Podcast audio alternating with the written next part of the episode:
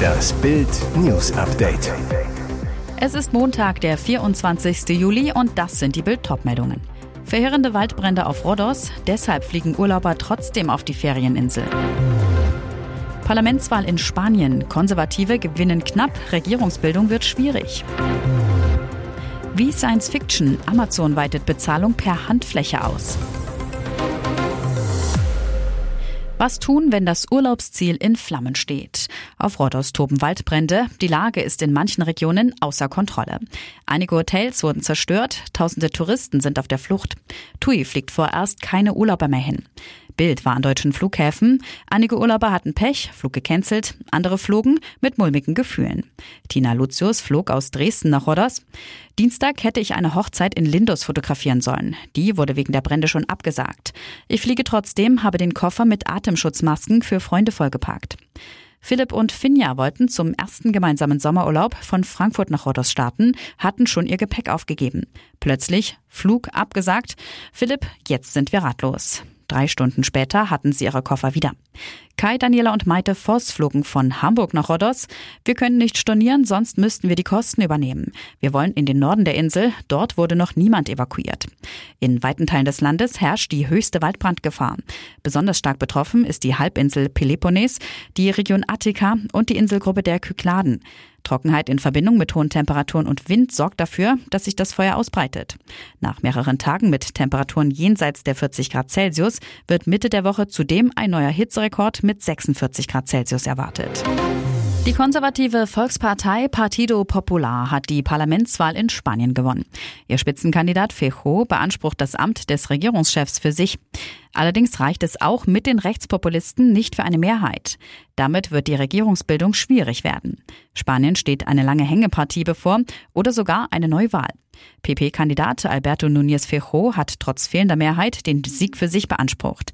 Er wolle versuchen, eine Regierung zu bilden, sagte der 51-Jährige vor tausenden jubelnden Anhängern in der Nacht zum Montag in Madrid. Obwohl sich die PP um 47 Sitze auf 136 Sitze verbessern konnte, reicht es auch mit den 33 Vox-Sitzen nicht zur absoluten Mehrheit von 176 Sitzen.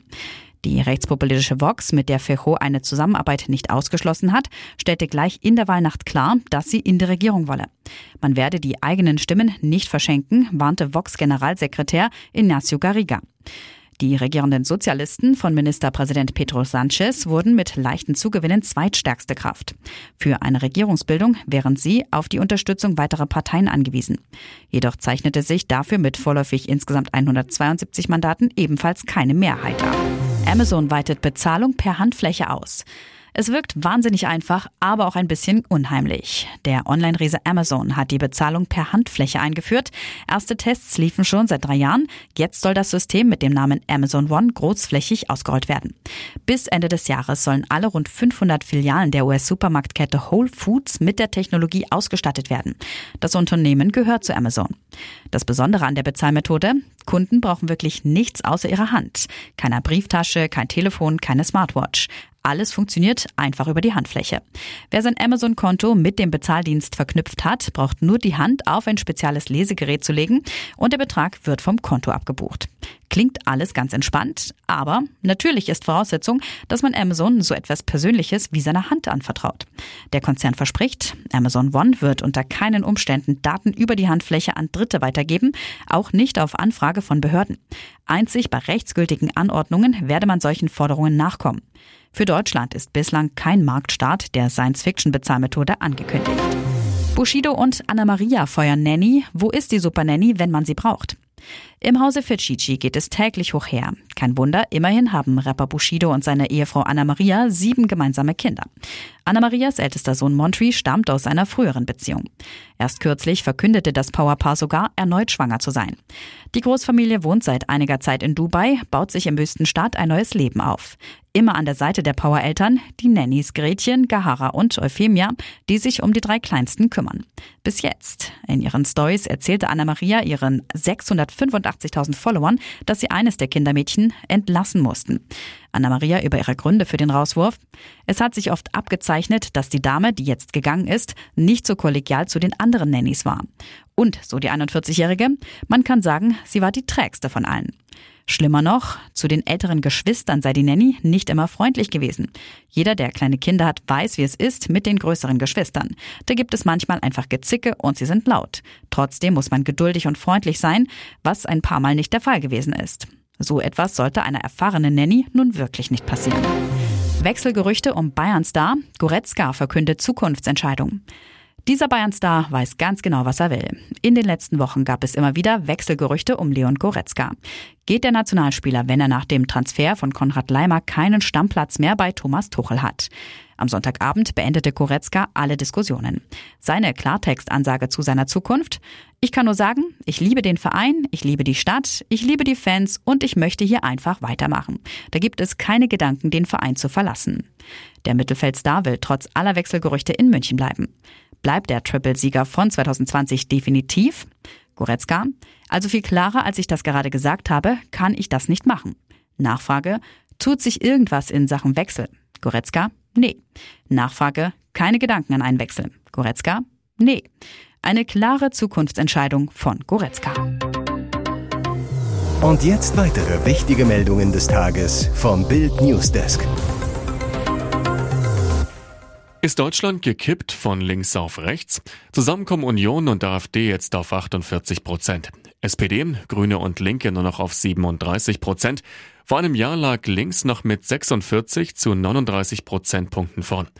Vor genau einem Jahr alles anders. Das linke Lager lag mit 46 Prozent klar vorm rechten Spektrum.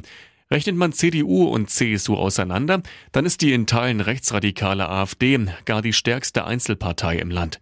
Brisant, Betrachtet man die Unionsparteien CDU, CSU einzeln, ist die AfD sogar stärker als die CDU, die ohne ihre bayerische Schwesterpartei auf 21 Prozent kommt und damit die stärkste Partei in Deutschland. Ein Rechtsruck? Nein, sagen Experten. Die Deutschen sind ampelgenervt. Der Politologe Professor Werner Patzel zu Bild. Die Mehrheit derer, die neuerdings sagen, dass sie AfD oder Union wählen, sind es nicht im klassischen Sinne. Sie wollen nur nicht links oder grün sein. Ähnlich der Chef der konservativen Denkfabrik Republik 21, Professor Andreas Röder. Die Deutschen sind einer grünen Hegemonie überdrüssig, die sie als Bevormundung und Umerziehung empfinden. Er zitiert beim Blick auf die Grünen ein chinesisches Sprichwort. Eine Sache, die ins Extrem getrieben wird, verkehrt sich in ihr Gegenteil. Dumpfes Säbelrasseln oder echte Russenbedrohung für unser Nachbarland? Das polnische Militär macht sich Sorgen. Denn nach dem Putschversuch der Wagner-Söldner in Russland sollten die Kämpfer das Land verlassen. Ihr Ziel?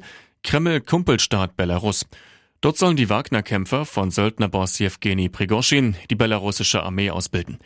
Jetzt tönt Belarus-Diktator und Putin-Verbündeter Alexander Lukaschenko bei einem Besuch in St. Petersburg, die Söldner hätten einen Ausflug nach Warschau und nach Tschechow machen wollen. Er fügte hinzu, die Wagner-Leute haben angefangen, uns anzustrengen und droht so dem Nachbarland und NATO-Mitglied Polen mit einem Überfall durch die Wagner-Truppen. Zwar versicherte Lukaschenko, dass die Söldner weiter in zentralen Gebieten von Belarus stationiert bleiben, doch Polen nimmt die Wagner-Bedrohung ernst. Sofort nach Ankündigung der Wagner-Verlegung vergangene Woche schickte Polen 1000 Soldaten und 200 Militärfahrzeuge an die Ostgrenze zu Belarus. Das Ziel, mögliche Destabilisierungsversuche aus Russlands Vasallenstaat Belarus abzuwehren. Der Ruf des deutschen Fußballs in der Welt, Balsam für die Fanseele und die Entwicklung des Frauenfußballs. Noch nie hatten unsere Mädels eine so große Verantwortung, noch nie ruhten so große Hoffnungen auf ihn, noch nie ging es bei einer Frauen-WM um so viel. Am Montag starten wir gegen Marokko ins Turnier.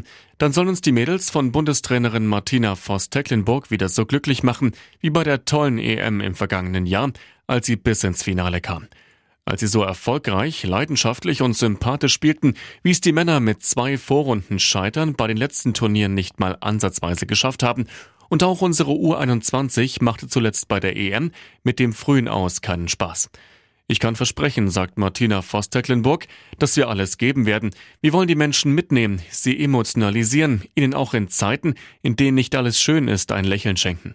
Deshalb werden wir über unsere Grenzen hinweggehen.